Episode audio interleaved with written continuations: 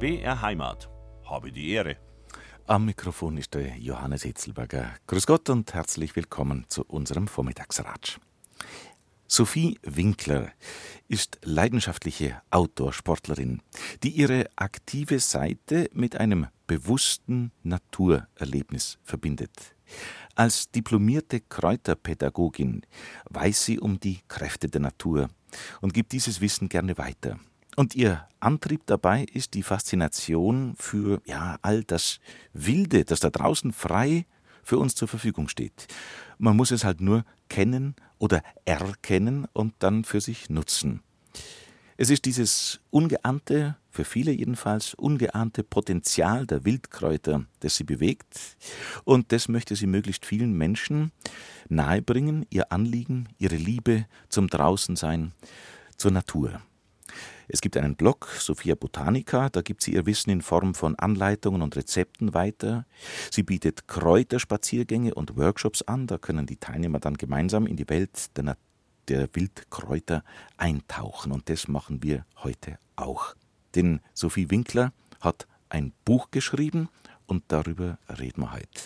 Sophie Winkler ist zu Hause im Salzburger Land, im Flachgau in Antering. Und da bin ich jetzt mit ihr verbunden. Einen schönen guten Morgen, Sophie Winkler in Salzburger Land. Ja, servus, schönen guten Morgen. Flachgau, der, der nördlichste der Gaue im Salzburger Land, wenn ich es richtig weiß. Äh, wie, wie, ist denn das Wetter bei, bei Ihnen, bei euch?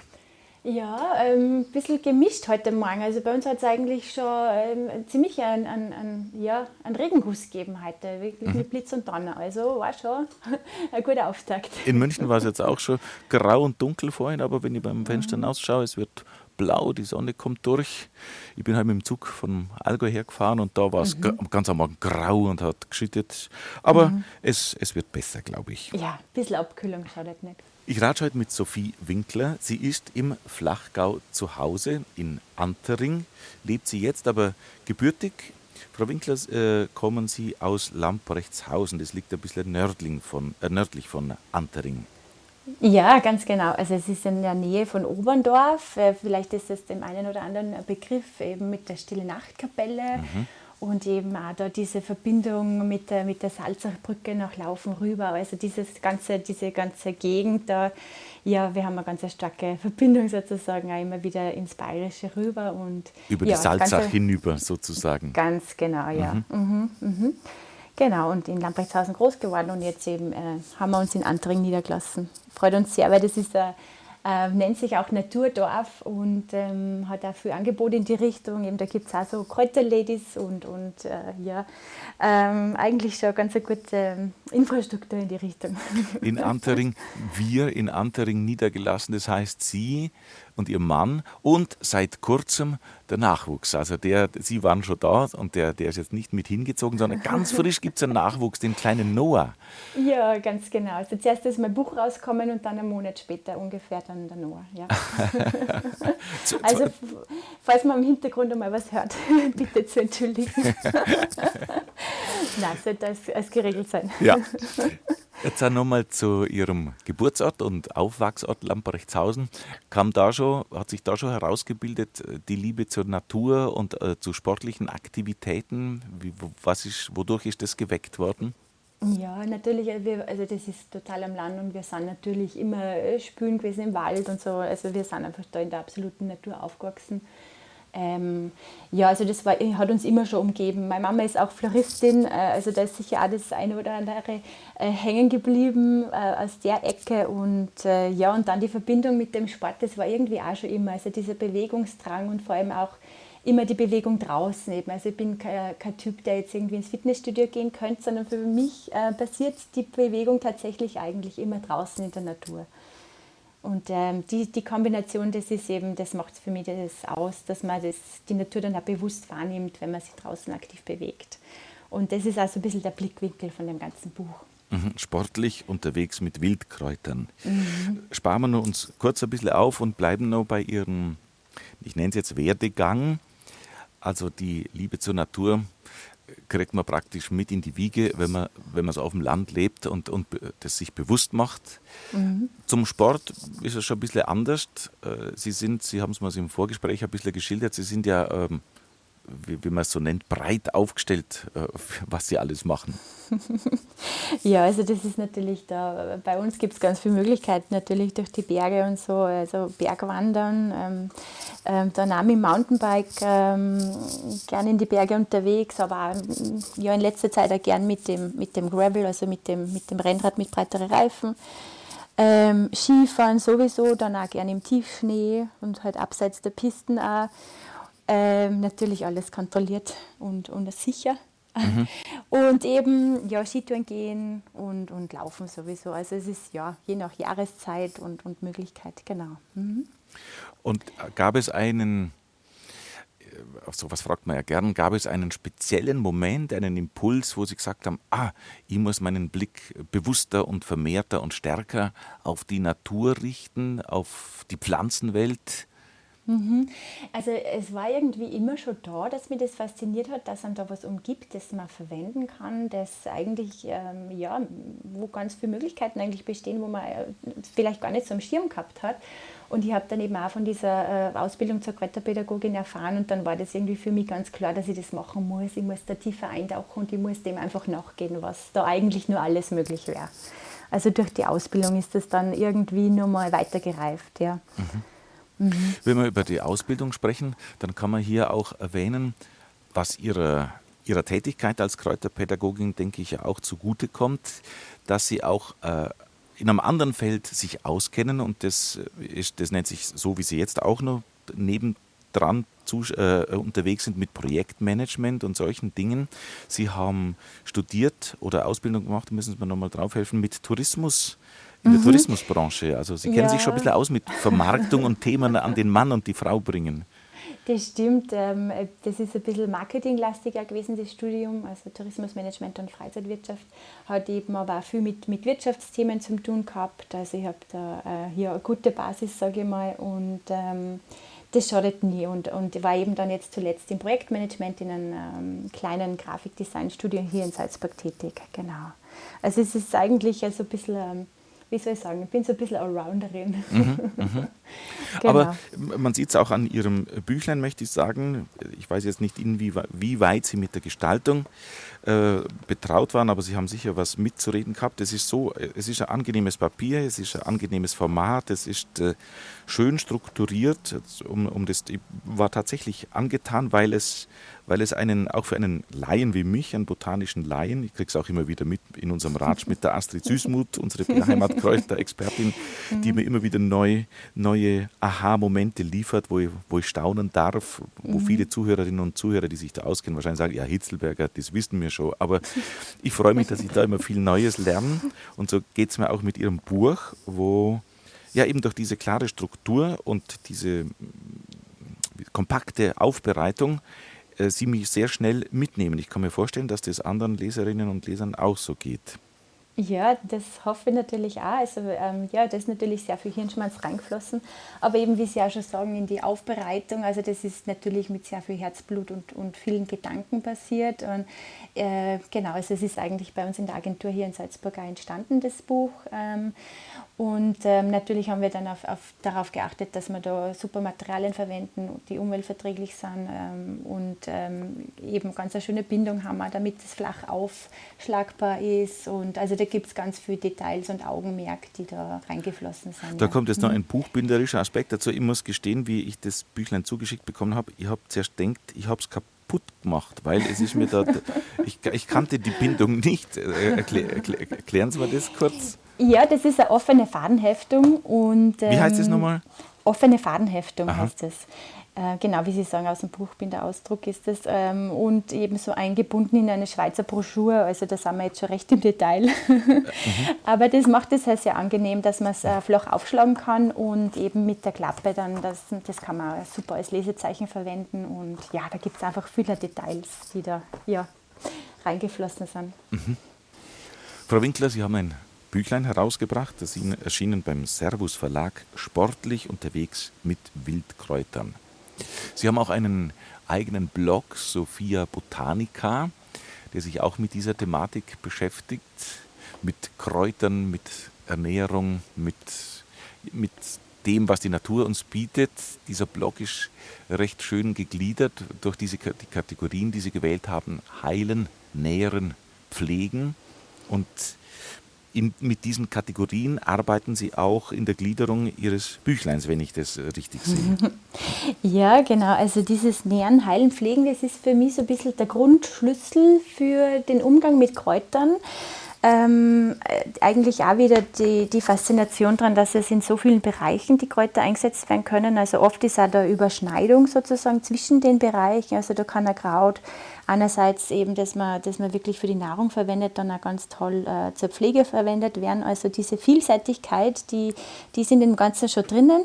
Also oft ist eine Abgrenzung auch schwierig, aber ähm, ansatzweise ist eben auch, das findet sich das auch im Buch wieder. Also das Buch ist in so ganz äh, große drei Kapitel gegliedert. Einerseits vor dem Sport, wie uns Wildkräuter unterstützen können, dann während dem Sport oder der ja, sportlichen Betätigung und eben dann hinterher, also der regenerative Teil. Und ähm, also im ersten Teil, dieser präventive Teil, da geht es dann auch wirklich mehr um Ernährung, wie man den Körper von vornherein einfach schon fit machen kann. Und während dem Sport ist es dann eher so die Stärkung für unterwegs. Ähm, da geht es ein bisschen auch in den Bereich Erste-Hilfe-Kräuter, wie kann man sie am Wegesrand direkt schnell helfen.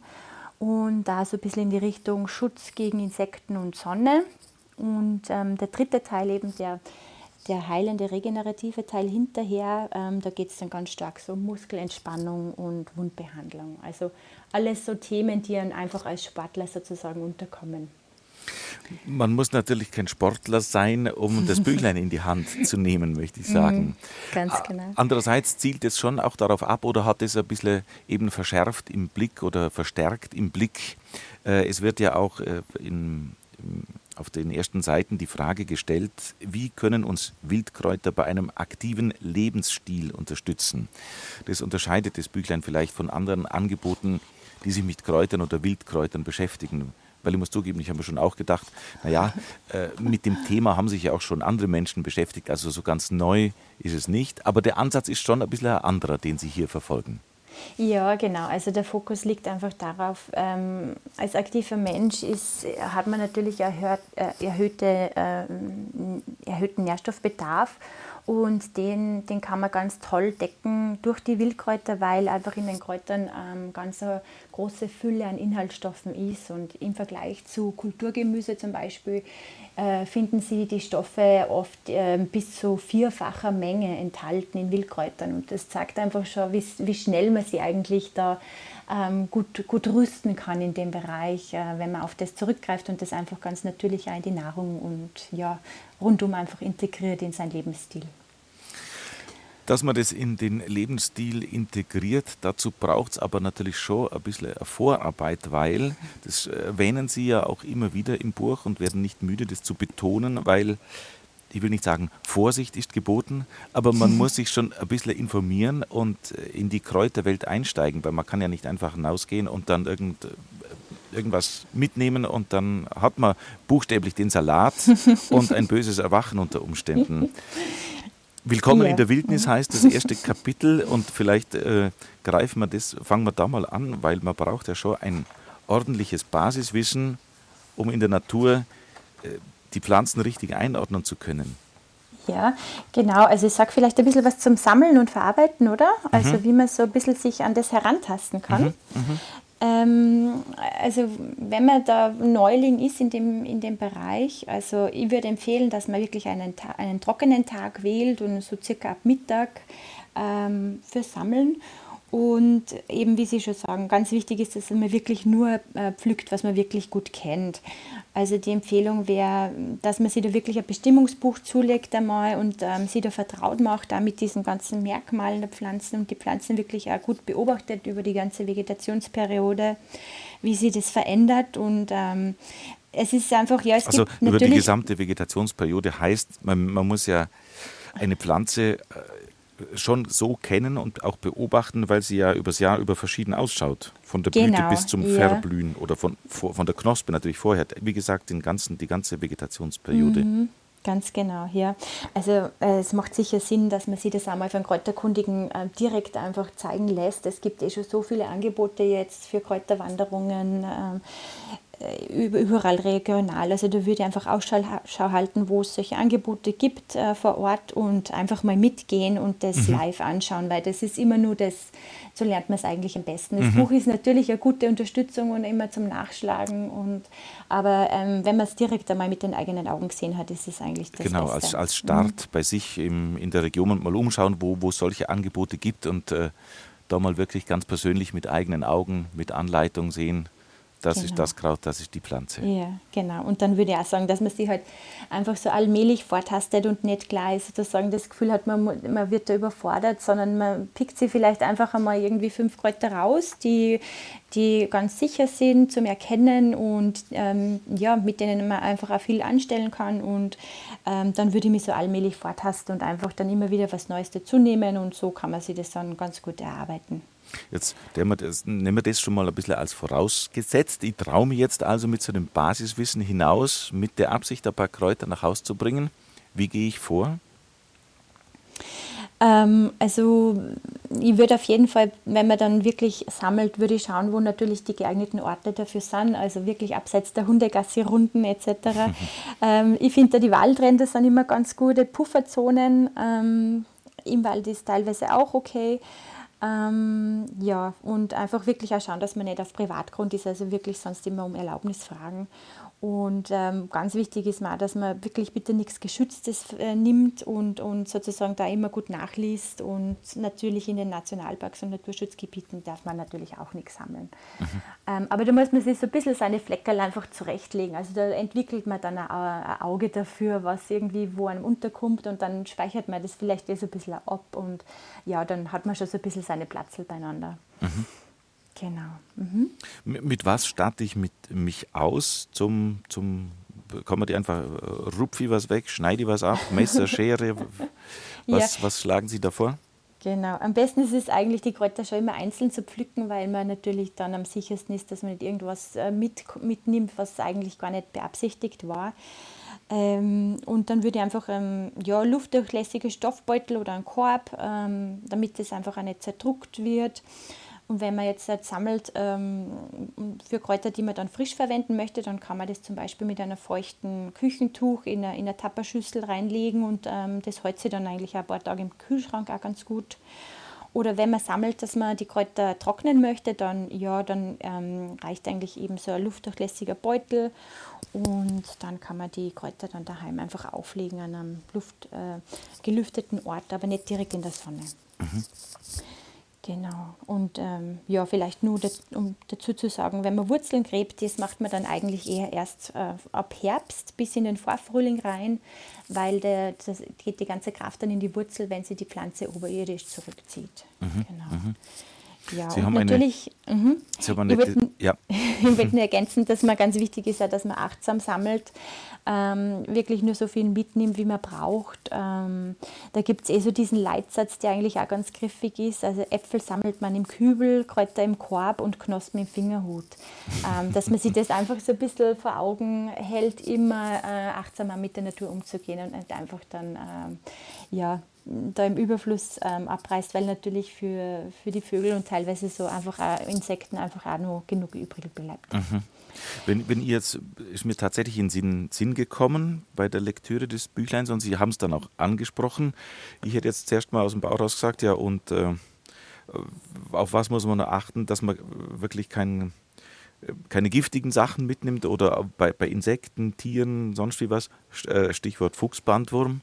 Ja, also das ist natürlich ähm, schon ein spezielles Thema, aber in, in der Realität äh, ist es eigentlich gar nicht so tragisch, wie es oft da kolportiert wird. Also es trifft eher dann landwirtschaftlich Tätige, die dann zum Beispiel dann beim Pflügen dann die Eier vom Fuchsbandwurm einatmen könnten oder äh, ja, vielleicht nur Haustierbesitzer, wo die Tiere vielleicht mit in Kontakt kommen sind. Aber ich würde empfehlen, dass man, wenn man vorsichtig sein will, dass man einfach die Pflanzen ein bisschen höher ähm, pflückt, ähm, so über Kniehöhe und ähm, dann vor dem Verzehr einfach auch wirklich wascht. Und, beziehungsweise Früchte würde ich einfach auch ähm, sonst ähm, gut erhitzen. Also in dem Sinn kann man da schon ein paar Maßnahmen treffen und kann man trotzdem drauf los, äh, muss man das nicht ganz ausschließen. Mhm. Und jetzt tragen wir die Ernte nach Haus, Frau Winkler.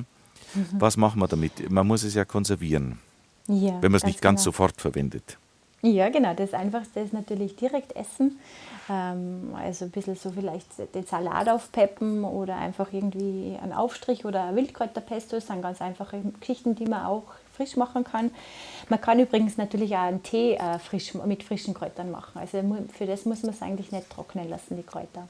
Mhm. Genau, aber ansonsten ist natürlich das Trocknen ähm, so das einfachste Mittel äh, an der Luft, aber da gilt es auch Sachen zu beachten. Also es sollte natürlich nicht in der direkten Sonne stattfinden, weil das würde die Pflanze eigentlich eher verbrennen. Also es sollte in einem lichtgeschützten, äh, aber ähm, luftdurchlässigen Raum stattfinden und kann man vielleicht einfach ähm, so auf ein, Papier auflegen oder auch gerne in Streusel aufhängen, aber halt wichtig, dass die Luft gut dazu kommt. Genau. Mhm. Mhm. Das wäre so das Einfachste, einfach an der Luft trocknen. Und wenn man merkt, dass das dann eigentlich richtig gut trocken ist, wenn das, wenn das Kraut so richtig raschelt. Also mhm. wenn man wenn die Blätter so richtig dann rieseln, wenn man es mhm. quetschen würde. Genau. Es ist so das Einfachste. Und ansonsten kann man die Kräuter natürlich, ähm, ja, man kann die sozusagen ausziehen, nennt man das. Das kann man entweder mit Alkohol oder mit Öl machen. Ähm, und da holt man eben die verschiedenen Wirkstoffe raus, je nach, je nach Lösungsmittel sozusagen. Und ähm, das eine ist eben die Tinktur, wo man Alkohol verwendet. Tinktur ist eben eh schon das schöne Wort aus dem Lateinischen. Tingere ist Färben. Mhm, färben, das Tränken eintauchen, genau. so, ja, genau. Mhm. Und das weist eben schon ein bisschen darauf hin, dass eben dieser klare Alkohol, äh, wo man die Pflanze ansetzt, ähm, nachher, nach ungefähr ja, ein paar Wochen, wenn man es stehen lässt, ähm, wirklich dann eine Farbe annimmt. Also es ist echt sehr spannend zum Beobachten, äh, wie dann zum Beispiel, ich sage jetzt einfach einmal, die Braunelle, wenn die in Alkohol ausgezogen wird, dann ist es nachher komplett dunkelbraun. Mhm. Genau. Ja, und das geht im Prinzip ganz einfach. Da zerkleinert man die Pflanze ein bisschen und, ähm, und gießt es dann gut mit Alkohol auf. Also bei, bei frischen Pflanzen würde ich sagen ungefähr ein Teil von der Pflanze und dann zwei bis fünf Teile Alkohol dazu. Also dass es wirklich gut bedeckt ist und da reicht im Endeffekt so ungefähr 40-prozentiger Alkohol dafür. Da kann man Obstler oder ein Wodka oder eben einen Gin nehmen, je nachdem, was man dann damit äh, weiter vorhat. Genau. Mhm. Und nur bei den Wurzeln würde ich einen höher, höherprozentigen Alkohol empfehlen, also da nimmt man so um die 70 Prozent herum. Wie war es genau. jetzt nochmal mit, ähm, man macht einen Unterschied, ob man äh, getrocknete äh, Pflanzen oder Kräuter nimmt oder, oder frische im, beim Ausziehen oder in Alkohol? Legen. Ja, man, man, äh, man kann beides machen, genau. Also wenn man ähm, getrocknete Pflanzen verwendet, dann nimmt man ein bisschen mehr Alkohol, äh, eigentlich fast doppelt so viel ähm, im Vergleich zu der frischen Pflanze. Die frische Pflanze hat selber natürlich auch noch mehr Flüssigkeit mhm, enthalten. Mhm, mh, Genau, das ist ein bisschen die Grundregel, ja. Mhm. mhm. Also das, das war jetzt erst die Methode mit Alkohol und dann haben mhm. Sie den Ölauszug angesprochen. Ja, genau. Das ist eben die andere Variante, äh, wie man diese Wirkstoffe aus der Pflanze rausholt. Da gibt es eigentlich auch zwei Varianten dann innerhalb vom Ölauszug. Also das kann man entweder kalt machen oder warm. Ähm, ich mache das ganz gern eigentlich im Kaltauszug, weil es äh, einfach die schonendere Variante ist. Und ähm, da ist es eben eigentlich ähnlich vor wie bei der Tinktur. Man zerkleinert das Pflanzengut und ähm, gießt es dann mit Öl auf. Und da ist wirklich ganz wichtig, dass eben nichts aus dem Öl herausragt, weil da würde sonst Schimmelgefahr bestehen. Man kann auch, ähm, um das ein bisschen zu vermeiden, die Pflanze vorher schon ein bisschen antrocknen lassen, leicht anwelken lassen, damit nur ein bisschen mehr von der Feuchtigkeit entweicht, bevor man die dann ins Öl gibt. Dann mhm. reduziert man da die Gefahr der Schimmelbildung. Und ja, dann ist es wieder ähnlich. Also bei den, da nimmt man ungefähr ein bis zwei Teile Pflanzenmaterial und dann circa zehn Teile Pflanzenöl. Also da nimmt man schon ziemlich viel im, im Vergleich zur Pflanze. Mhm. Und wirklich wichtig, dass man alles gut bedeckt.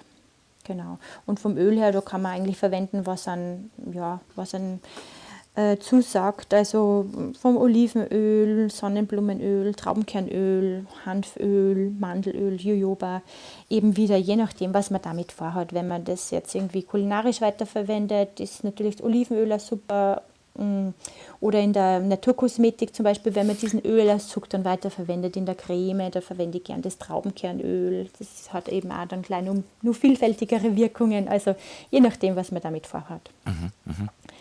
Genau ja, das lässt man dann eben auch wieder ein paar Wochen stehen und seit das Ganze dann ab und hat es dann gut zur Verfügung über das Jahr. Sie haben es vorhin schon angedeutet, äh, in, in dem Vergleich äh, zu, zu, wie haben Sie es, wie heißt man es, Kulturgemüse, mhm. äh, was, die, was die Wildkräuter aus, auszeichnet in ihren Inhaltsstoffen, im Nährstoffgehalt, in dem, das ist um ein Vielfaches höher als in einer Kultur in Kulturgemüse, Kulturpflanze. Mhm, ja, ganz genau. Also ähm, es, man kann da verschiedene Werte vergleichen, ähm, zum Beispiel Vitamin C-Gehalt, Reineiweißgehalt, Mineralstoffe, Spurenelemente. Und so pauschal kann man sagen, dass es wirklich ähm, die, die, Wildkräuter oder eben auch das Wildgemüse ähm, bei der 1,5-fachen bis 4-fachen Menge liegen im Vergleich eben zu Kulturgemüse. Also da An was liegt man schon, welch, welche geballte Ladung man dazu sich nimmt. Ja, einerseits ähm, also ganz, der ganz große Faktor ist wahrscheinlich die Züchtung, ähm, weil einfach die, äh, die, Züchtung ja nur ähm, Wert legt auf, auf möglichst viele Kohlenhydrate und einfach sozusagen äh, oder Zucker und solche Geschichten. Und Ertragssteigerung und solche Dinge. Den, ja. ja. ganz genau. Und eben bei den Wildkräutern haben wir wirklich nur viel mehr von, von diesen Mikronährstoffen erhalten. Also es ist viel weggezüchtet dann, muss man wohl sagen. Ja, ja, genau. Also es ist eh oft auch schon hm, besprochen worden, dieses Thema mit zum Beispiel den Bitterstoffen, die äh, ja oft dann unerwünscht waren, weil das einfach nicht so gut angekommen ist. Aber mittlerweile weiß man natürlich ganz genau, dass das eigentlich total wertvoll ist für den Körper. Also mhm. ähm, das ist, regt eben die, die Gallen- und äh, Magensäfte an und, und die Leber- und die Bauchspeicheldrüse und ja, das beeinflusst dann eigentlich auch den Blutzuckerspiegel günstig. Also da gibt es ganz viele Gründe, warum, äh, warum es eigentlich Sinn macht, sozusagen auf das Ursprüngliche zurückzugehen. Mhm. Sie, genau. Sie äh, widmen ja auch ein Kapitel äh, im, im Buch diesem Thema, wo Sie sagen, zehn gute Gründe, die für Wildkräuter sprechen. Und da ist auch dieser Punkt äh, aus, angeführt. Ja, ganz genau. Also ich habe das ein bisschen, ähm, kann man eh sagen, ja, Plädoyer, zehn Gründe äh, für Wildkräuter, das ist recht ähm, kurz besprochen, aber ähm, ich kann das nochmal schnell äh, wiedergeben. Ähm, eben, also der erste Grund ist im Endeffekt eh der, dass, ähm, dass man im Prinzip Mangelscheinungen vermeiden kann, weil eben diese Konzentration der Mikronährstoffe in den Wildkräutern sehr, sehr hoch ist. Und unser Organismus kann eben diese äh, Nährstoffe viel besser aufnehmen als synthetisch hergestellte Präparate. Und oft ist es auch so, dass diese Präparate nur äh, ein isoliertes Mineral oder Vitamin äh, eben dann enthalten haben und in den Wildkräutern sind eben immer wie so Wirkstoffkomplexe eigentlich mhm. enthalten. Also das, darunter, darunter fallen dann sowas wie diese Nahrungsergänzungsmittel oder so, mhm. was man mhm. sich, das gemeint mit isoliert zuführt. Ganz genau, eben wo wirklich nur ein Stoff äh, da fokussiert wird. Und bei den Pflanzen haben wir immer mehrere Stoffe, die eigentlich dann gemeinsam wirken und einfach eigentlich auch im Zusammenspiel dann wirklich gut wirken. Mhm. Mhm. Genau. Den zweiten Punkt, den haben wir im Prinzip schon gestreift, mit dem, dass eben die, durch die Züchtung dann Stoffe weggezüchtet worden sind. Ähm, der dritte Punkt wäre eben dann, ähm, dass die Wildkräuter ähm, sehr, sehr stark entgiftend wirken. Ähm, das ist eben auch, hängt zusammen mit dem Chlorophyll, also mit dem Blattgrün. Ähm, das ist nämlich unserem Hämoglobin ähm, von unserem Blut sehr ähnlich. Und ähm, ja, damit ähm, kommen dann auch die Zellen, äh, werden versorgt mit Sauerstoff und eben also mehrere gute Gründe nur von dem Blattgrün. Ähm, es wirkt äh, zum Beispiel dem Körpergeruch entgegen und eben die Faserstoffe reinigen den Darm und da kann man ähm, eigentlich dann schon Darmerkrankungen ein bisschen hemmen auch damit. Mhm. Mhm. Genau, ja. Und ähm, so, der vierte Grund, man kann pauschal eigentlich auch sagen, dass ähm, Wildpflanzen durch den hohen Mineralstoffgehalt ähm, basisch auf unseren Körper wirken. Also deshalb ist es ein ganz ein tolles Mittel zur Entsäuerung und zur Entschlackung und Entgiftung. Genau. Es regt eben auch den Stoffwechsel an und ähm, bringt so alles gut in Schwung. Mhm. Genau. So der fünfte Punkt äh, von den zehn guten Gründen für Wildkräutern. Ähm, das ist so ein bisschen meine Ode an die Vielfalt, nenne ich das, ähm, weil wir einfach vergessen haben, dass wir uns ähm, ja, da unterschiedlich ähm, breit, mit in einer breiten Palette sozusagen ernähren. Also wir beschränken das so oft auf ein paar wenige Arten, unsere Ernährung. Und ähm, genau, wir sollten eigentlich sozusagen viel mehr verschiedene Arten zu uns nehmen. Und das würde man mit den Wildkräutern eigentlich automatisch erreichen. Ähm, weil wenn man sich so bewusst macht, man isst okay, eine Sorte Reis, eine Sorte Boden vielleicht etc. Dabei zum Beispiel, wenn man allein die Bohnen anschaut, ähm, da gibt es ja zig Bohnen, aber eben das Ganze kann man jetzt natürlich nur mal auf die Wildkräuter umlegen, sozusagen mhm. in der, in der mhm. Vielfalt. Ja. Mhm. Genau.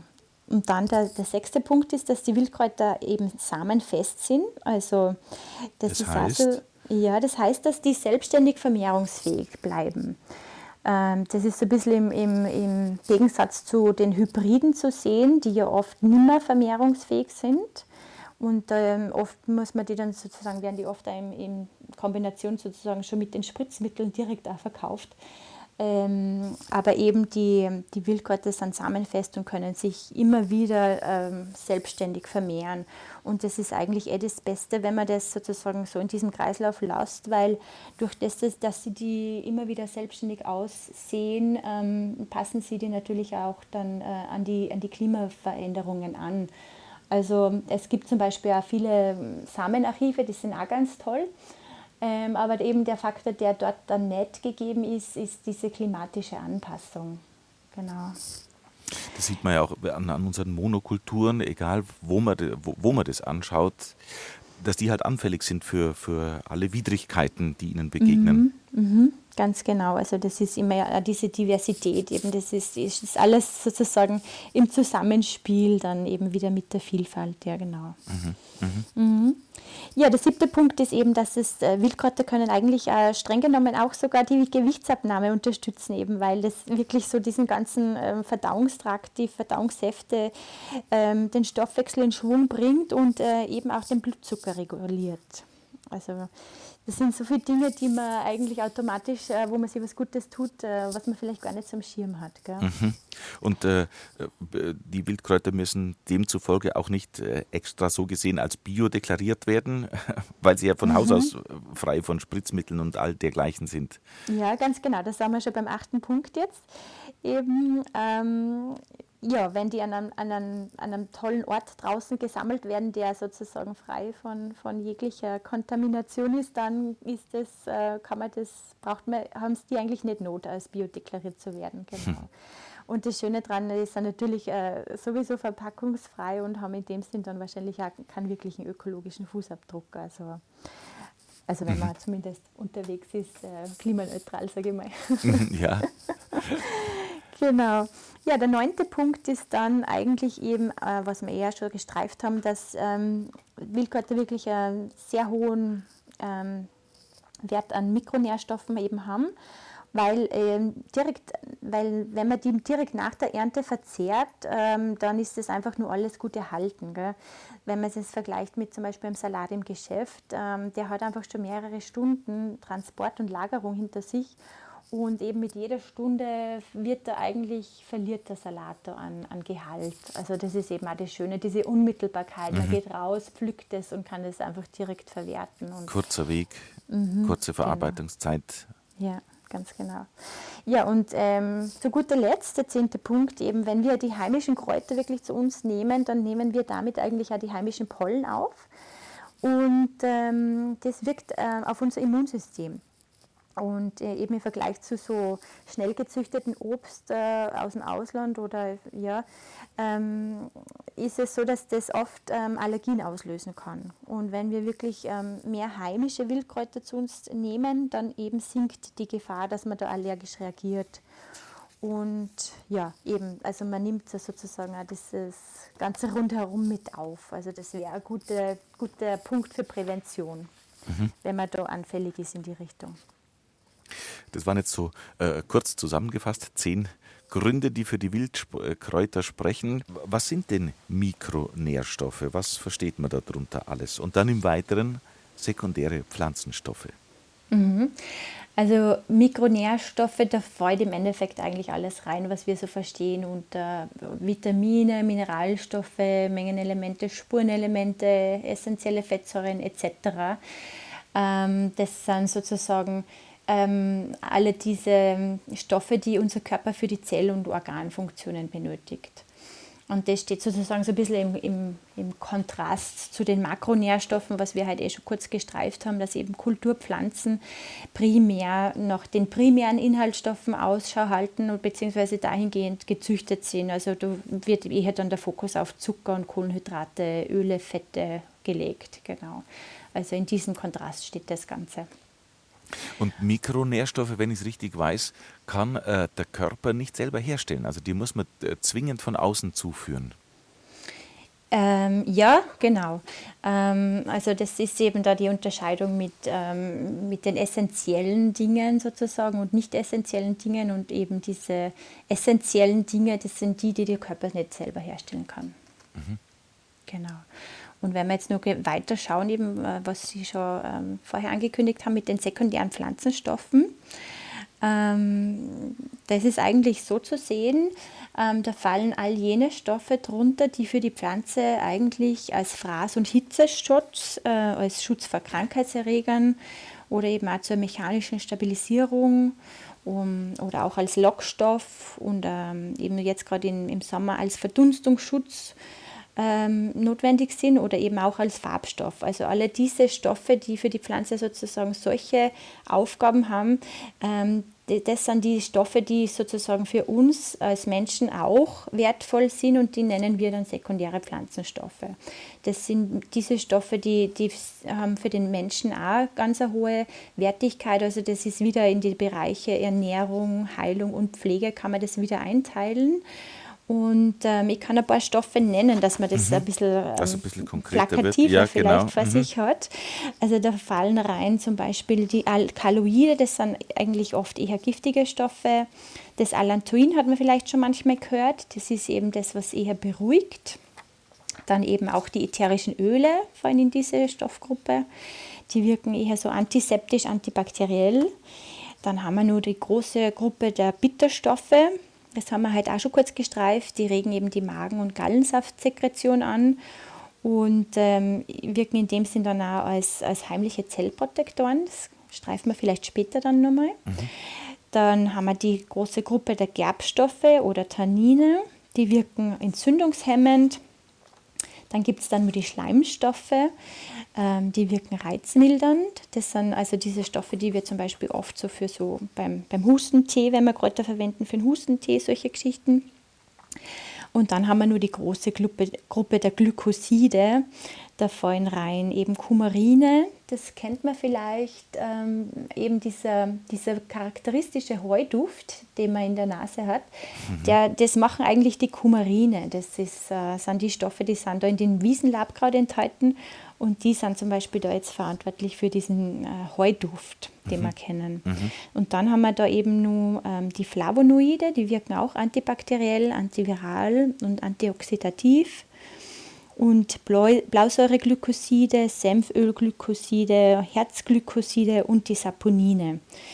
Die Saponine, das sage ich nur kurz was dazu, die wirken auch entzündungshemmend und schleimlösend. Also ähm, findet man zum Beispiel ähm, sogar, also das sind so Art Seifenstoffe, ähm, findet man zum Beispiel auch im Efeu und in den Kastanien. Also wer das gehört hat, vielleicht in die Richtung auch schon mal ähm, natürliche Waschmittel, Stichwort. Genau, da kommen die zum Tragen. Mhm, mh. So ein kleiner Überblick über die verschiedenen sekundären Pflanzenstoffe. In Ihrem Büchlein, in diesem Kapitel, äh wo Sie das aufdröseln. Äh, wichtiges Kapitel finde ich, wo Sie auch äh, noch darstellen die Funktionen im menschlichen Körper und in welchen Wildkräutern diese Vitamine und Stoffe enthalten sind. In diesem Kapitel bin ich auch auf das Thema Einschleuserpflanzen gestoßen. Auch diesen mhm. Begriff habe ich noch nie gehört. Was nichts unbedingt heißt. Viele unserer Hörer und Hörerinnen werden sagen, ja, Johannes, da musst du ein bisschen informieren, aber vielleicht wissen es doch noch nicht alle. Sagen wir gerne nochmal. Also das ist, ähm, im Endeffekt ist es so, dass ähm, unser Körper oft manche ähm, Stoffe nicht richtig aufnehmen kann, obwohl man sie zum Beispiel äh, super ernährt, vollwertig oder so, ähm, ist es so, dass manchmal gewisse Mineralien, Spurenelemente oder Vitamine nicht gut aufgenommen werden können. Und äh, manchmal wird das auch nicht entdeckt, zum Beispiel bleibt bei Blutuntersuchungen und es ist dann trotzdem so, dass man sich aber eigentlich immer nur sehr schlapp fühlt. Und ähm, man versucht dann oft das äh, mit, mit äh, Präparaten zum Beispiel mit Einnahme äh, irgendwie zu bewerkstelligen, aber es ist so, dass es der Körper trotzdem nicht, oft nicht richtig aufnehmen kann, die benötigten Stoffe. Und es ist so, dass es aber eben Pflanzen gibt, die genau diese einzelnen, zum Beispiel Mineralien, oft schon aus dem Boden ganz gut gelöst haben. Also da findet man die Stoffe in hoher Konzentration schon in der Pflanze. Und ähm, das ist eigentlich so, dass, also man nennt es ähm, so spitz gesagt, dass das eine höhere Resorptionsinformation hat. Und dadurch kann der Körper das eigentlich dann besser aufnehmen über den Weg. Und das, das ist eigentlich dann wieder das Stichwort Bioverfügbarkeit, also dass dieser Stoff dann am Wirkort ähm, zur Verfügung steht. Und das können eben manche Pflanzen sehr gut bewerkstelligen, dass die dann genau da einhaken, wo es eigentlich äh, der menschliche Körper braucht. Ja, was hätten wir jetzt als Beispiel? Mhm. Also wenn man jetzt zum Beispiel, wenn jetzt zum Beispiel die Aufnahme von Magnesium im Körper gestört ist, dann ähm, kann man sehr gut eigentlich die Kamille zu sich nehmen. Die ist eben, hat einen hohen Kamillegehalt und eben die, die Art, Art und Weise, wie die Kamille das schon aus dem Boden gelöst hat oder eben auch gebildet hat, ähm, das ist äh, eben so wertvoll für uns, weil wir das besser ähm, aufnehmen können. Mhm. Mhm. Magnesium zum Beispiel, oder dann haben wir nur ähm, Calcium, da wäre der Löwenzahn oder das Gänsefingerkraut. Ähm, Eisen, da ist natürlich das Paradekraut die Brennnessel oder auch der Bärlauch hat recht viel Eisen. Mhm. Ähm, beim Kupfer, da wäre ähm, die Brombeere eine, tolle Pflanze. Beim Natrium ist der Ackerschachtelhalm oder zum Beispiel die Schafgabe. Ähm, wenn jetzt die Kaliumaufnahme gestört ist, dann würde die Königskerze zum Tragen kommen oder eben auch die Melisse zum Beispiel oder die Wegwarte. Und bei der Kieselsäure ist eben das Paradekraut wieder dann der Ackerschachtelhalm oder Zinnkraut ähm, oder zum Beispiel auch der Vogelknütterich. Mhm. Genau, so ein kleiner Streifzug. Mhm, mhm. Jetzt haben Sie Löwenzahn und Brennnessel angesprochen. Löwenzahn und Brennnessel, so allerweltspflanzen wie man sie vielleicht äh, abschätzig äh, bezeichnen mag. Mhm. Ich habe in Ihrem Buch gelesen, Sie zählen sie unter die fünf, unter fünf Superfoods, heimische Superfoods. ähm, ich habe mir zuerst ein bisschen gekratzt, weil ich den Begriff Superfood, muss ich gestehen, seit jeher seltsam finde. Und mhm. sie weisen auch darauf hin, dass er Gefahren birgt. Reden wir doch mal über diese Superfoods. Foods, was es eigentlich bedeutet oder bedeuten soll und mhm. was Sie da für Superfoods im Buch ausgewählt haben, heimische Kräuter mhm. und Pflanzen. Ja, also der Begriff Superfoods, der ähm, kommt eigentlich dann zum Tragen, wenn man ausdrücken will, dass ähm, ein isoliert betrachteter Inhaltsstoff ganz in, in ganz hoher Menge in der Pflanze zur Verfügung steht. Also wenn ein so ein Superpusher-Stoff äh, da drinnen ist. Und ähm, das wird dann eben als besonders gesundheitsfördernd hervorgehoben. Ähm, so ein bisschen das Problem mit den Superfoods ist äh, einfach das, dass der Begriff leider nicht geschützt ist. Das heißt, ähm, jeder kann sich eigentlich ähm, dieses Begriffs bedienen und ähm, ja, dadurch ist natürlich da schon viel, viel Marketing und, mhm. und, viel Hype entstanden rund um diese Superfoods. Die Marketingstrategen jubilieren, ja. Ja, also so ein bisschen, ja, vielleicht ein bisschen undurchsichtig geworden, aber eben äh, der Punkt ist einfach der, wir haben so viele heimische Wildkräuter, die man ähm, durchaus als, Heim, als, als Superfoods bezeichnen könnte, eben weil ja so ähm, einzelne Stoffe enthalten, die äh, in großer Menge vorkommen. Also da bräuchten wir uns eigentlich überhaupt nicht verstecken. Also muss man nicht Quinoa herholen von irgendwo mit langen Transportwegen? Ja, ganz genau. Also das Problem mit den Superfoods ist ja wirklich das, dass das dann teilweise vor Ort äh, für die heimische Bevölkerung nicht mehr zur Verfügung steht. Da entsteht dann dort eine Verknappung und ähm, teilweise auch hohe Preise für die lokale Bevölkerung oder auch, dass eben dann wirklich das Wasser knapp wird dort, weil einfach dann nur mehr diese, diese ja, die gehypten Sorten angebaut werden und solche Geschichten. Also es ist einfach auch von der Warte her ein bisschen bedenkenlos. Und eben, wie Sie schon sagen, dann die lange, der lange Transportweg und Lagerung, wo dann eigentlich gar nicht mehr sichergestellt ist, ob wirklich dann der Gehalt nur so vorkommt, wie das da deklariert wird. Mhm. Und Sie mhm. zeigen in Ihrem Buch eine Alternative auf, eine heimische Alternative. Und da äh, wenn man sich nicht so auskennt wie, dann staunt man nicht schlecht. Und da lese ich was von Brennnessel, Vogelmiere, kleinblütiges Knopfkraut, Giersch und Löwenzahn.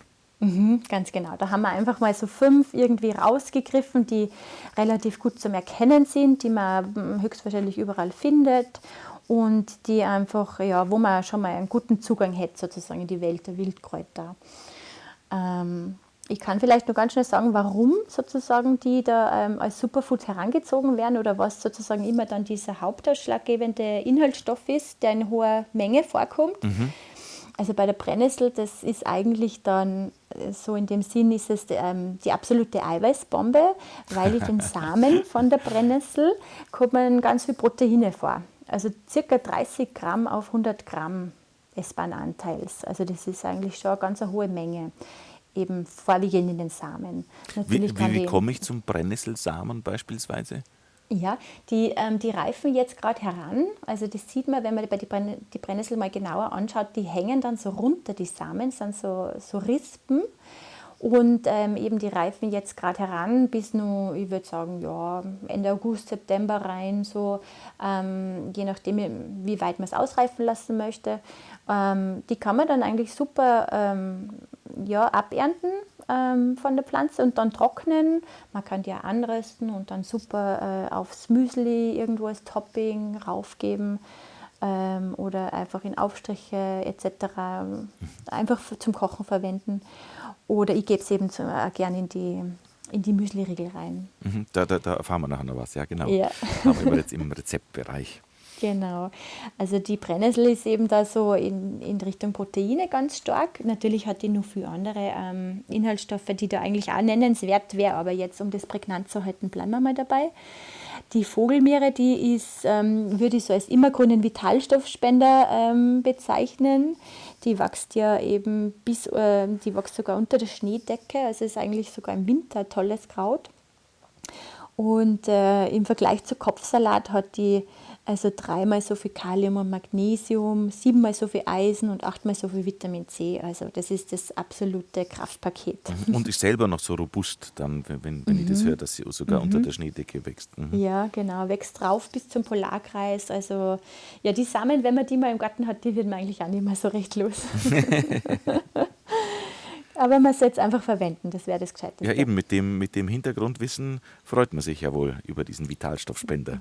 Genau. Mhm.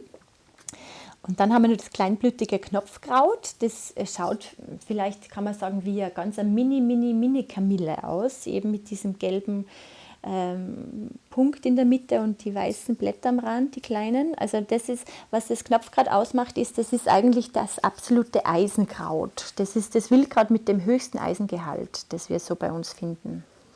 Mhm. Also wer in die Richtung da ein bisschen, ein bisschen Nachholbedarf hat, kann sich einfach das Knopfkraut suchen. Mhm. Mhm. Genau. Und dann haben wir noch den Giersch.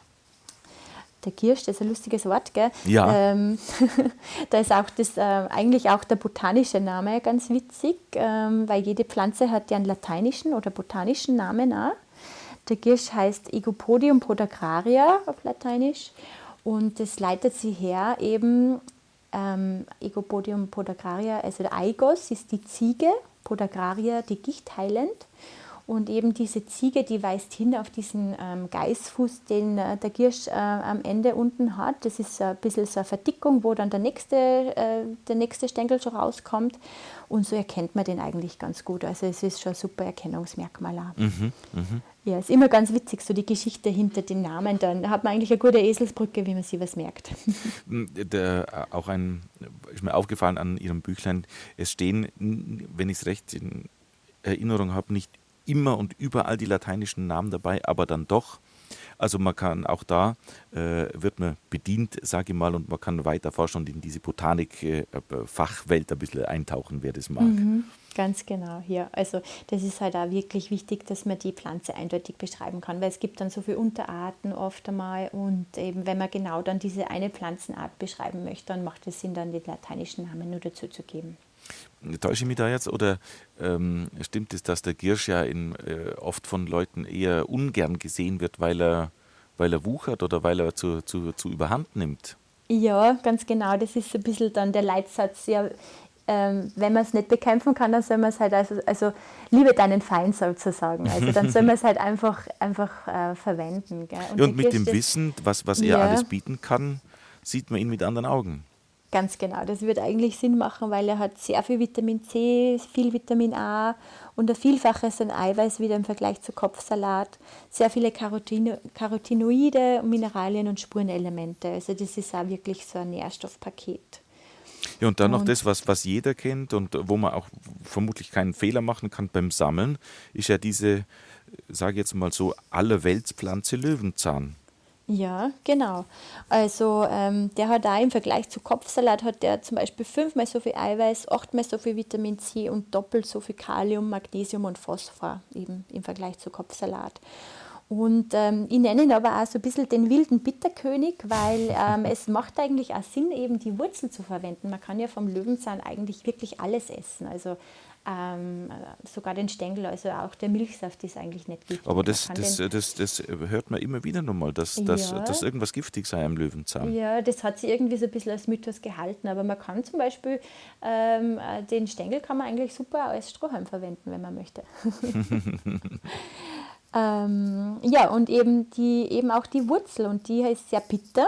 Aber eben das ist wieder genau das mit den Bitterstoffen, was wir heute schon erwähnt haben, was eigentlich sehr wertvoll für unseren äh, Körper wäre und eben den ganzen Stoffwechsel in Schwung bringt. Mhm, mh. Genau, ja.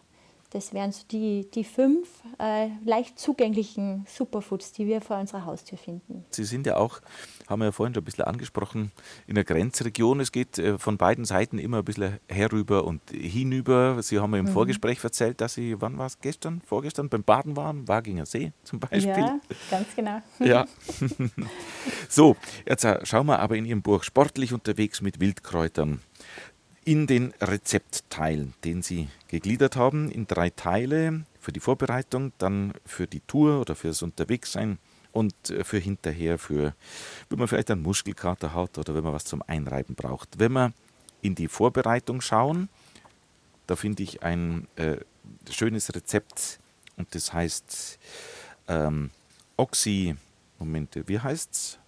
Oxymehl, gell? Oxymehl, so heißt es. Ja, Ganz genau. Und zwar Hagebutten-Oxymel, genau. Ja, also Oxymel ist ein ganz altes Stärkungsmittel. Ähm, das ist eben, das bezeichnet ähm, eine Mischung aus Essig und Honig. Also Essig ist dann dieser Wortteil Oxy, der steht für sauer, und Honig äh, ist eben das, der Wortteil Mel, also es ist ein Sauerhonig, kann man sagen. Und das ist ein ganz altes Mittel, eben, das wurde in der Antike schon zur Stärkung verwendet. Und ähm, die Mischung eigentlich mit eben Essig und Honig, das ist eine ganz tolle Mischung, weil da können die, ähm, die Stoffe von den Kräutern ganz gut rausgezogen werden. Und das kann man natürlich eben, so wie es im Buch ist, da einerseits mit der Hagebutte machen, aber das kann man äh, im Prinzip mit jedem beliebigen Grau da machen, also je nach Saison und was man gerade zur Hand hat. Genau, und so das Grundrezept dafür ist eigentlich dann auch immer gleich. Also ähm, man mischt im Endeffekt einfach nur ähm, den, den Honig und den Essig, also ungefähr 1 zu 3 würde ich sagen, oder ja, je nachdem, wie die Konsistenz ist vom Honig. Ähm, und eben das zuerst vermischen und dann gibt man in die Essig-Honig-Mischung äh, die, die geschnittenen Kräuter rein. Und in der Mischung lässt man das Ganze dann ungefähr drei bis vier Wochen stehen und danach wird das abgeseit. Und man kann das Ganze dann einfach äh, entweder direkt so löffelweise ähm, genießen oder man gibt es irgendwie so einen Esslöffel in ein, in ein Wasserglas rein, verdünnt und ähm, dann hat man einfach so eine ganz tolle Stärkung. Ich, ich, ich verwende das ganz gern schon in der Früh zum Starten, das bringt alles so in Schwung. Genau, aber wer mag, kann das natürlich auch irgendwie als Salatmarinade oder für Soßen kann man das auch super einbauen. Also es hat einen ganz einen tollen Geschmack, das mhm. Ganze. Mhm.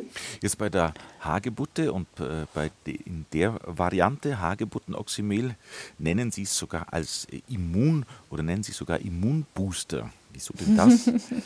ja, die, die Hagebutte, die man jetzt dann eben äh, im Herbst wieder bei uns findet, ist äh, eben in unseren Breitengraden so ziemlich die Vitamin C-reichste Pflanze. Ähm, also der Gehalt ist zum Beispiel, das hat man oft nicht am Schirm, aber im Vergleich zu Zitronen ähm, kommt der Gehalt hier eigentlich auf ein, auf ein Vielfaches. Also die, der, Vitamin C-Gehalt bei Zitronen ist ungefähr bei 50 ähm, Gramm und eben bei der Hagebutte ungefähr auf 300 Gramm. Also es ist wirklich ein Vielfaches. Aha.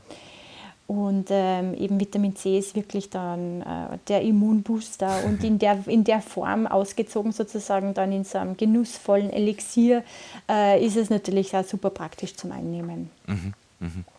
Mhm, genau.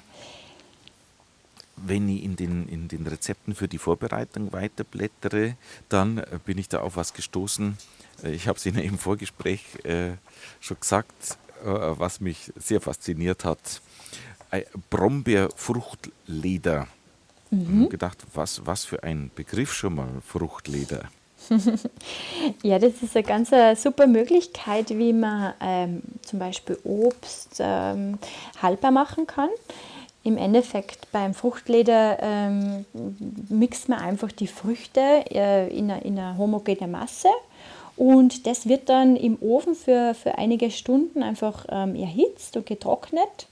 Und ähm, das, also das wird ganz fein aufgestrichen, so wirklich nur so zwei Millimeter.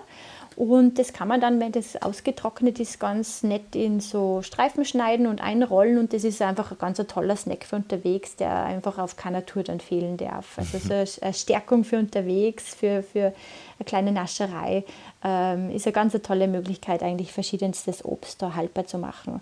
Äh, Im Buch haben wir uns dann natürlich äh, die, die Brombeer rausgepickt, weil die einfach ganz gut ist für die Blutgefäße. Und eben auch der, die Brombeeren wirken der Verengung der Blutgefäße entgegen und können eben die Gefahr von Blutgerinnseln hemmen. Und obendrein kräftigen die auch nur das Bindegewebe, also lauter Dinge, die man als, als sportlich aktiver Mensch gerne hat. Mhm. Genau. Und dann noch, mhm. das haben wir vorhin gar nicht angesprochen, äh, antioxidativ wirkt es auch noch und, und bindet freie Radikale. Können wir das an der Stelle vielleicht nochmal kurz aufgreifen? Ja. Was da für Vorgänge stattfinden, wenn, wenn mhm. was antioxidativ wirkt, was oft vorkommt bei den Wildkräutern, habe ich, hab ich gesehen. Ja, genau. Es gibt ein paar Pflanzengruppen, also auch Vitamine können äh, antioxidativ wirken, aber eben ähm, das beschreibt im Endeffekt einfach nur den Prozess, wenn, wenn der Körper irgendwie Stress hat. Also das Ganze passiert auf Zellebene. Ähm, dann kann es sein, dass ähm, sozusagen dieser Stoffwechsel in der Zelle nicht richtig stattfindet. Und dann kann es eben sein, dass eine Zelle degeneriert wird, also in dem Sinn, dass die eine schlechte Zelle wird und ähm, dass das dann im schlimmsten Fall sogar zu eben ein, einem Tumor wird, dass, äh, dass sich da was heranbildet, wenn das nicht sozusagen dann wieder Fahrt aufnimmt und eigentlich wieder in, normal in Gang kommt, dass eigentlich diese, diese Zellfunktion wieder normal funktioniert, also wenn das andauert. Und äh, eben auch die, auch die Brennnesseln, die wirken antioxidativ und, und können solche Zellen sozusagen außer Gefecht setzen und sie werden gleich beseitigt, damit sich da eigentlich nichts bilden kann, nichts Schlechtes. So ganz, ganz einfach erklärt wäre mhm, das, mhm. die antioxidative Wirkung. Genau, und es gibt eben da wirklich einige Pflanzen, ähm, eben auch die, die Heidelbeeren kennt man vielleicht, aber eben auch den Dost zum Beispiel, der wilde Oregano ist es, ähm, der, den könnte man da auch super nennen als mhm. antioxidativ wirkende Pflanze. Mhm. Mhm.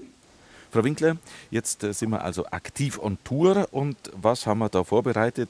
Selbst zusammengestellt, selbst äh, gebacken oder hergerichtet, an, an Wildkräutern verarbeitet, die wir mitnehmen auf Tour.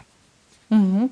Da gibt es ein paar ganz tolle Möglichkeiten, also eher entweder süßere Sachen oder ein bisschen pikantere Sachen, je nachdem, wo, wo man eher verortet ist.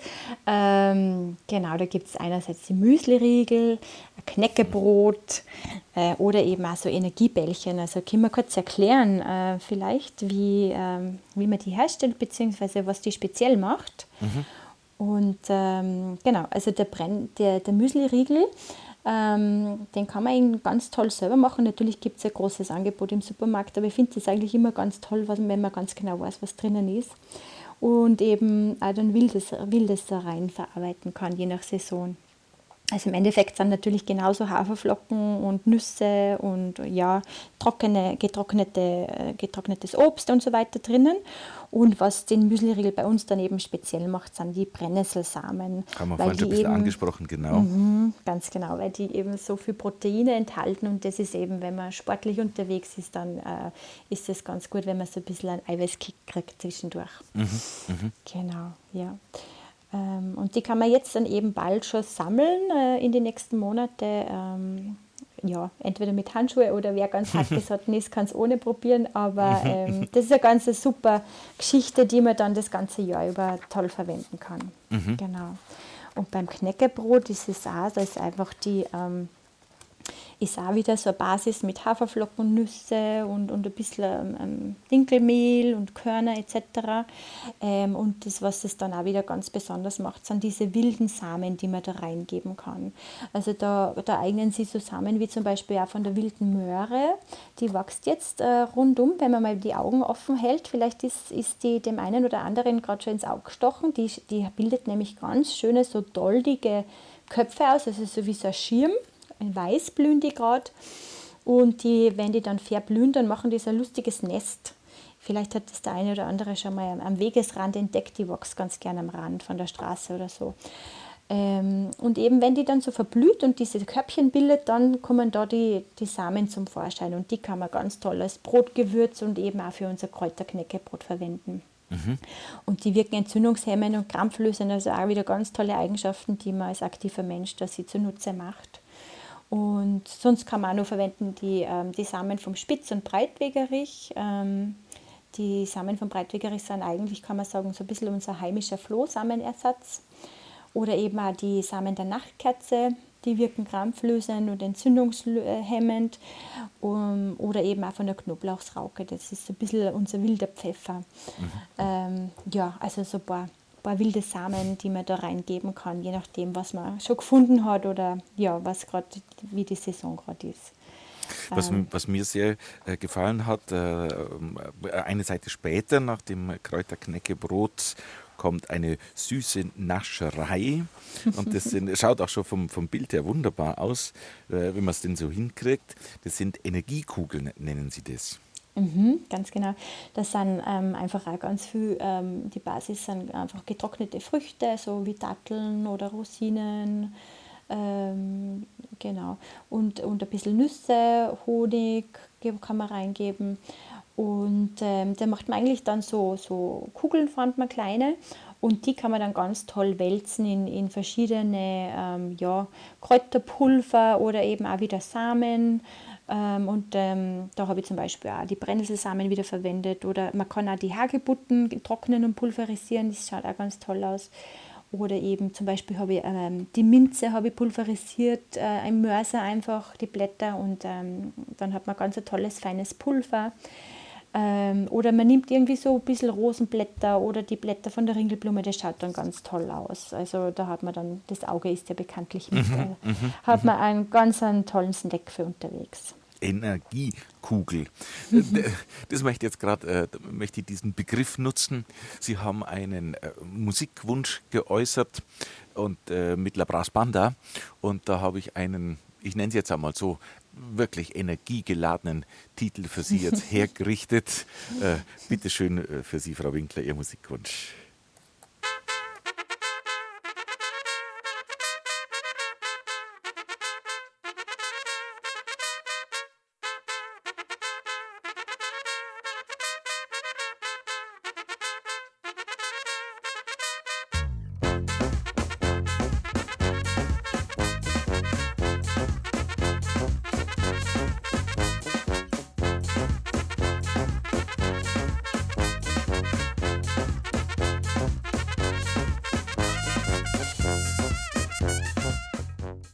Jetzt haben wir ein paar Snacks mit auf die Wanderung genommen. Es gibt natürlich einiges noch äh, zu erzählen an Rezepten.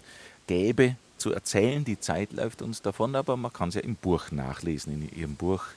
Sportlich unterwegs mit Wildkräutern, erschienen beim Servus Verlag, überall erhältlich im Buchhandel. Natürliche Rezepte und Anwendungen zur Stärkung und Regeneration. Wenn wir jetzt noch in den dritten Teil dieses Buches hineinschauen, Rezepte für nach der Wanderung, für nach das Aktivsein, für nach dem Sporteln. Mhm. Für alle Fälle danach heißt es auch. äh, Im Übrigen fand ich sehr spannend bei, für Unterwegsausrüstung. Es gibt auch eine Anleitung, sich Sonnencreme zu machen oder Insektenstich, Roll-On oder Insektenspray.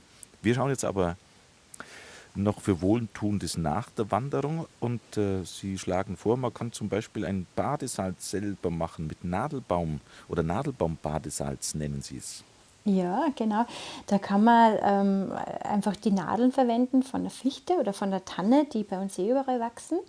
Ähm, die sind ganz toll, weil die wirken eben Muskelschmerzen entgegen. Und also ein selber gemachtes Badesatz, da ist eigentlich überhaupt nichts dabei. Ähm, da braucht man wirklich einfach nur ganz ein gutes, zum Beispiel ein Meersalz, ein grobes und eben diese frischen gesammelten Nadeln. Und äh, wenn man mag, kann man ein bisschen ätherisches Öl reingeben und ähm, ganz ein bisschen ähm, äh, fettes Öl, sagt man dazu, also zum Beispiel Olivenöl. Ähm, und dann mischt man das Ganze und ähm, hat man eigentlich schon sein eigenes äh, Badesalz fertig. Ist natürlich auch ein tolles Geschenk sonst, wenn man es nicht für sich selber verwenden möchte. Ähm, genau, und so, so ein Bad, das entspannt halt dann einfach die glatte Muskulatur nach, der, nach dem Sport oder nach der Aktivität. Genau. Natürlich jetzt nicht unbedingt für den Juli, aber wenn dann der November wieder hereinbricht, dann ist das eine feine Sache. Genau. Wir haben uns nur rausgesucht, äh, dass wir rausgreifen aus, aus diesem ganzen schönen Angebot, eine Pechsalbe. Mhm. Ja, das Harz, das ist, also Harz wird ja Pech genannt und das ist eigentlich auch ganz eine tolle Substanz, die mich total fasziniert. Das, das Harz hat eine ganz starke antimikrobielle Wirkung, also dass sie die Keime nicht vermehren können bei Wunden. Und ähm, eigentlich ist es ja eh, ähm, das Harz ist ja eigentlich das Wundsekret vom Baum. Also es macht sozusagen was ähnliches dann bei uns auch äh, am menschlichen Körper, so wie es beim Baum selber vorkommen wird. Und für so eine Pechsalbe ähm, braucht man eigentlich auch, also man sammelt wirklich getrocknetes ähm, Harz im Wald. Findet man oft an so an, an Wegen, wo die Bäume beschädigt sind, sieht man das ganz oft da. Und ähm, da erhitzt man einfach das Harz mit Olivenöl zum Beispiel. Und dann tut man es, wenn nötig, nur ein bisschen reinigen ähm, durch ein Sieb oder so. Da muss man natürlich wirklich mit, äh, mit, mit Utensilien arbeiten, die man dann immer für das verwendet, weil das Harz einfach schwer zum Reinigen ist dann. Aber eben diese Öl-Harz-Mischung, wenn man die dann schön äh, gereinigt hat, ähm, dann gibt man eigentlich nur das, das Wachs dazu, das man eben auch schmilzt in der Mischung und im Endeffekt ist eigentlich die Salbe mit den drei Zutaten dann schon fertig. Und die Salbe hat einen ganz einen tollen Duft, dadurch, dass eben das Harz da drinnen ist, weil das ja auch selber schon ganz reich an ätherischen Ölen ist. Und da braucht man eigentlich dann nicht unbedingt nur einen, einen weiteren Duft. Also ganz eine tolle, schnelle Hilfe aus dem Wald. Mhm. Jetzt bringen wir es zeitlich nicht mehr unter, aber ich nehme mir das äh, allerletzte Rezept des Buches auf jeden Fall vor unter der Rubrik Genuss und Entspannung. Ist nämlich zu finden Bergfex Schnaps. Das mache ich mir mal. Frau Winkler, herzlichen Dank, dass Sie bei uns im Ratsch waren. Die Leitung nach Antering in den Flachgau im Salzburger Land hat funktioniert. Vergelt's Gott für diesen Ratsch über Ihr Buch Sportlich unterwegs mit Wildkräutern. Vielen Dank für die Einladung. Danke nochmal. Hat mich sehr gefreut. Ganz meinerseits und für Gott. Vielen Dank. Tschüss.